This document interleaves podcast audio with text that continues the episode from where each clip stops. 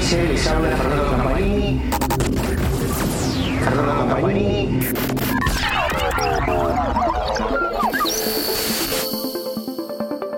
Amigos de Motora Diesel, les habla Fernando Campanini.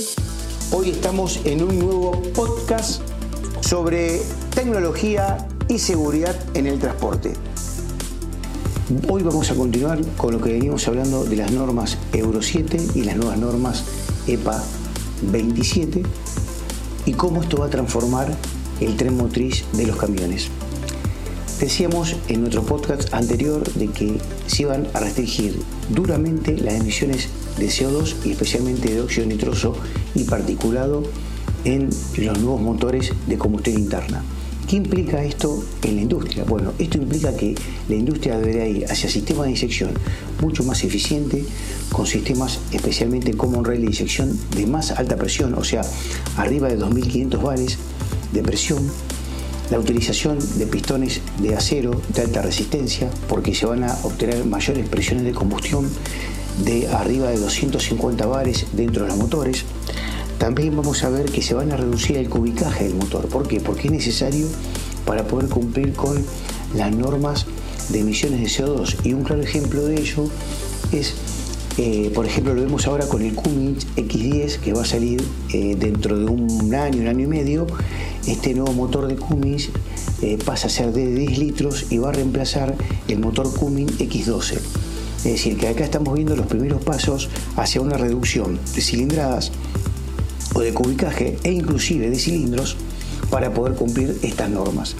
También que implica las normas, normas, las nuevas normas Euro 7 y las normas, nuevas normas EPA, que motores multicilíndricos van a desaparecer, especialmente los motores V8.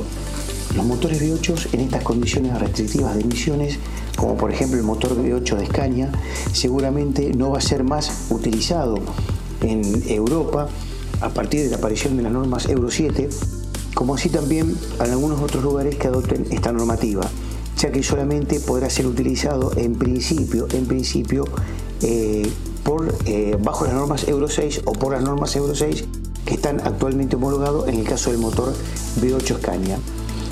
Otro de los cambios que nosotros también vamos a ver eh, para poder cumplir estas normas es que los camiones deberán obtener mejores relaciones eh, en las transmisiones y hacer cambios eh, de velocidades mucho más rápidos para que el motor obviamente caiga menos en revoluciones cuando se está pasando de un cambio al otro, lo cual genera mayores emisiones. ¿Por qué? Porque al caer las RPM del motor, luego el camión necesita alcanzar nuevamente más velocidad para poder alcanzar esa velocidad crucero, lo cual implica de que el motor gasta más y emite más emisiones.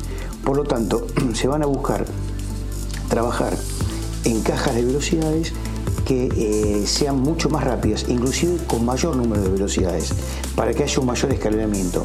Y por supuesto la utilización de ejes de tracción con diferenciales que sean más largos, de raciones más largas, para que obviamente el camión pueda circular a una velocidad crucero sin realizar mucho desgaste o mucha fuerza para, eh, digamos, eh, poder mover la carga e impulsar la potencia del motor. Entonces, estos diferenciales más largos con un escalamiento adecuado de la transmisión, lo que va a lograr es que el camión pueda circular a bajas revoluciones, RPM, y esto le va a garantizar consumir menos combustible y alcanzar esos valores de emisión. Estas serán las transformaciones en principio que veremos en los próximos años. Y resumiendo y para dar por finalizado este capítulo, decimos que en los próximos 5 o 6 años los motores diésel que nosotros veamos en el mercado van a ser motores de cilindradas reducidas. Vamos a ver cajas de velocidades mucho más rápidas, en velocidades entre cambio y cambio, inclusive también con relaciones más largas, tanto diferencial como de la caja de transmisión, para así con ello poder que, poder que el camión al circular por la carretera lo haga a menores RPM. Y un solo detalle para terminar. Fíjense que lo que decimos también es cierto porque nosotros estamos viendo ahora que, por ejemplo, en, Estados Unidos se han concentrado en una línea de motores de 13 litros principalmente en los motores Packard y ahora lo estamos viendo en el nuevo motor S13 International que no es ni más ni menos que un motor Scania desarrollado conjuntamente con MAN. Es decir, estamos viendo que a, diferencia de, de Cummins en principio, en los motores de grandes cilindradas están yendo los 13 litros. En cambio, digamos, Cummins todavía sigue con la teoría de los motores de 15 litros con motor pesado o motor de más cilindrada y potencia pero nosotros veremos que esa cilindrada de 15 litros en los próximos años seguramente va a ir desapareciendo para poder cumplir con estas normas Euro 7 y la EPA 27. Seguimos con más podcasts por motor a diésel y como siempre le decimos gracias por escucharnos.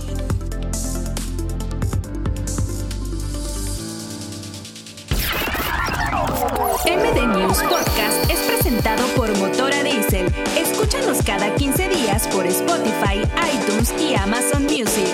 Si quieres saber más de nuestro contenido y ser parte de nuestra comunidad,